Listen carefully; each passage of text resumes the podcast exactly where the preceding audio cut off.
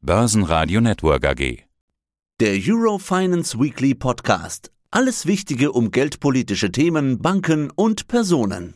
Ja, mein Name ist Andreas Scholz vom Finanzplatz Frankfurt. Ich freue mich auf unseren Eurofinance Weekly Talk zum Thema Konjunktur und Geldpolitik. Ja, wir schauen auf die Woche und in dieser Woche war der Markt tatsächlich ein bisschen aufgescheucht wegen Gerüchten um die Notenbankpolitik. Aber mit Gerüchten können wir ja nicht arbeiten. Glücklicherweise kam Material, mit dem wir arbeiten können, nämlich Sitzungsprotokolle von EZB und FED. Beginnen wir mit der EZB. Die kam nämlich eigentlich ganz aktuell gestern, also am Donnerstag. Protokoll der Märzsitzung. Was gibt's Neues? Ja, man merkt schon, wenn man so zwischen den Zeilen liest, aber auch wenn man die Zahlen ganz normal liest, ähm, es gab eine lebhafte Diskussion. Deswegen sind auch die Protokolle zum Nachlesen ganz wichtig, um so ein bisschen auch die verschiedenen Positionen der Ratsmitglieder einordnen zu können. Man kann insgesamt sagen, dass die EZB, der EZB-Rat, der zusammengekommen ist in der Märzsitzung, falkenhafter geworden ist. Man kann auch feststellen, es gab einige Ratsmitglieder, die möglichst schnell im Grunde eine Normalisierung der Geldpolitik haben wollen. Und das heißt auch für den einen oder anderen, der wirklich Falke ist, im Grunde genommen den Zins anheben. Also das ist aus der Protokollfassung heraus zu entnehmen. Auf der anderen Seite gibt es dann aber das andere Lager, also die Tauben, die dann sich damit immer noch äußerst schwer tun. Und ja, da muss man, wie es auch in der Politik der Fall ist, da muss man auch in der Geldpolitik eben Kompromisse finden. Und das merkt man in diesem Protokoll, das ist eben schwierig. Einerseits äh, Zinswende einleiten, andererseits aber erst einmal ja auf die Datenlage weiter achten. Die Meinungen gehen hier auseinander.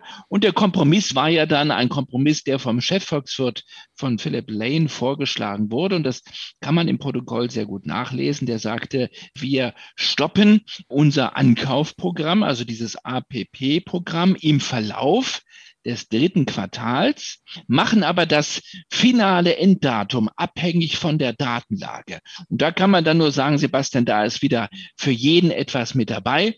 Hinzu kommt dann noch der Hinweis, dass erst nach dem Stopp des Anleihekaufprogramms, Zitat, eine Zeit später eine gewisse Zeit später, und das ist ja auch wieder ein, ein Wort mit Interpretationsspielraum, eine gewisse Zeit später, dann sozusagen oder einige Zeit später, dann die Zinswende eingeleitet werden wird. Also das alles liest sich nicht nach einer baldigen ersten Zinsanhebung. Das liest sich eher danach, das könnte im dritten, wahrscheinlich eher im vierten Quartal passieren.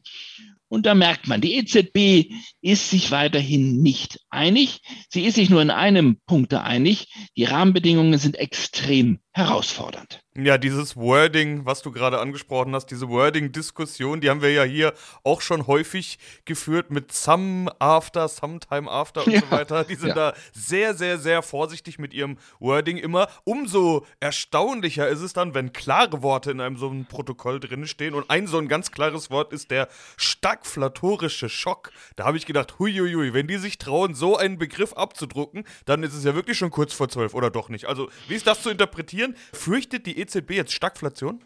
Dieser Begriff ist völlig neu. Er ist in diesem Protokoll aufgetaucht. Er ist wirklich so auch bezeichnet, und zwar als stagflatorischer Schock. Ganz konkret meint sie damit als Auslöser den Krieg in der Ukraine. Dieser stelle einen stagflatorischen Schock dar mit einer Dämpfung der Wirtschaft einerseits und einer kurzfristig höheren Inflation. Und wir wissen ja, Stagflation ist die übelste aller Kombinationen, also Inflation auf der einen Seite, ausgelöst, Klammer auf, Klammer zu, durch den Energiepreisschock, der wiederum ausgelöst durch die Sanktionen und den Krieg in der Ukraine. Und auf der anderen Seite haben wir eben den dämpfenden Effekt auf die Konjunktur, auf die Wirtschaft. Normalerweise haben wir ja einen dämpfenden Effekt damit auch auf die Preise. Bei einer Stagflation haben wir das aber nicht. Wir haben eine schwache Konjunktur Konjunktur, möglicherweise sogar eine rezessive Entwicklung und gleichzeitig eben weiterhin hohe Preise. Und das ist eine ganz üble Mischung und die ist geldpolitisch sehr, sehr schwer zu bekämpfen. Und jetzt geht zum ersten Mal die EZB sehr offen mit dieser Gefahr um. Eine aus der Sicht der EZB sehr realistische Gefahr. Ja, was ist jetzt konkret zu erwarten von der EZB nächste Woche? 13., 14. April tagen die ja wieder. Was kann man da erwarten? Ja, eine Doppelsitzung. Am 14. wissen wir dann mehr. Äh, ist alles nicht so einfach, denn die Präsidentin hat sich jetzt natürlich äh, zu einem Unglück auch noch mit Covid angesteckt. Sie hat gestern einen Tweet abgesetzt und hat gesagt, also mir geht es den Umständen entsprechend gut. Ich habe Covid.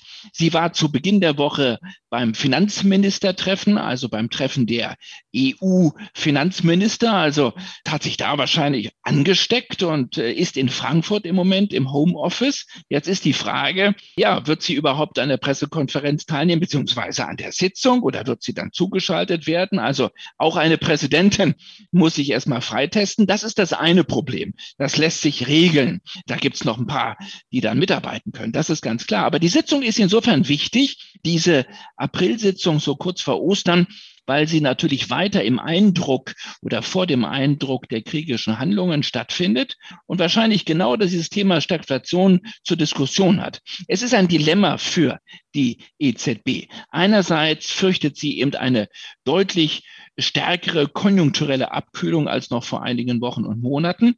Andererseits ist sie konfrontiert mit einer Inflation, die Richtung acht, neun, vielleicht sogar zehn Prozent läuft. Und in diesem Spannungsverhältnis, in diesem Dilemma wird diese Sitzung nächste Woche stattfinden. Und dann ist, haben wir noch diesen geteilten EZB-Rat, diesen unein EZB-Rat. Also das wird ein Schlingerkurs weiter bleiben. Ich rechne nicht mit äh, sehr viel mehr Konkretem. Die EZB wird versuchen, weiter abzuwarten, wird gleichzeitig aber natürlich ein bisschen bellen und sagen, wir werden, wir werden die Inflation noch ernster nehmen und wir werden auch, wir werden auch agieren.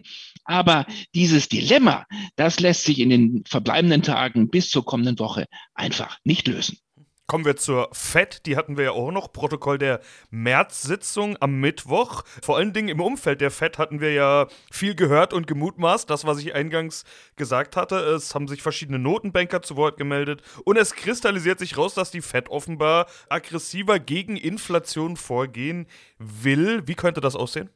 Also da ist die Positionierung eindeutig. Während wir bei der EZB wirklich nicht wissen, wie dieser Schlingerkurs weitergeht, hat sich Jerome Powell und hat sich der Offenmarktausschuss der US-Notenbank offenbar klar entschieden.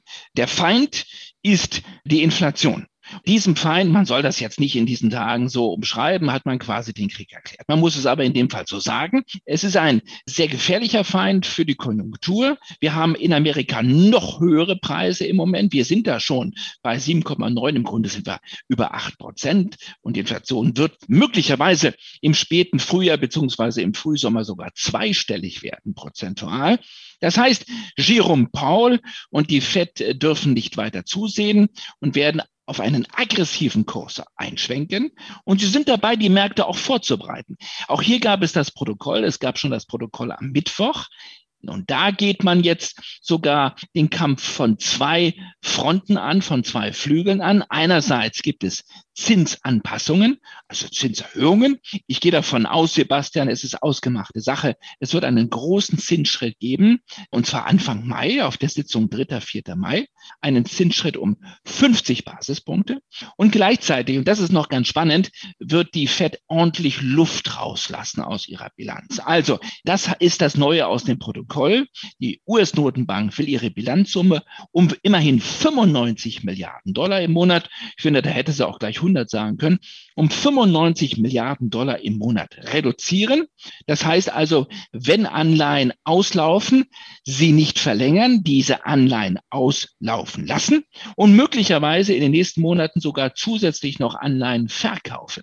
Das heißt also, sie macht beides. Sie wird den Zins anheben um mehrere Schritte und gleichzeitig sozusagen die Bilanz reduzieren und sich vom Markt verabschieden. Da gibt es ein interessantes Zitat von Diane Strong oder Diane Zwong. Sie ist Chefökonomin bei Grant Thornton und berät auch die FED. Sie sagt, das ist wie rückwärts fahren und nur durch den Rückspiegel schauen. Sie sagt, liebe Marktteilnehmer, egal ob Sie an den Aktien- oder Rentenmärkten unterwegs sind, schnallen Sie sich besser an. Das wird eine ganz, ganz holprige Fahrt werden. Also die FED geht sehr klar und entschieden los und wird sozusagen von zwei Flügeln, von zwei Zangen diesen Feind, die Inflation, versuchen anzugreifen. Na, zum Glück sind wir bald wieder dran, um zu gucken, was dann tatsächlich passiert ist. Andreas, soweit erstmal vielen Dank. Besten Dank und viele Grüße aus Frankfurt. Das war der Eurofinance Weekly Podcast. Börsenradio Network AG.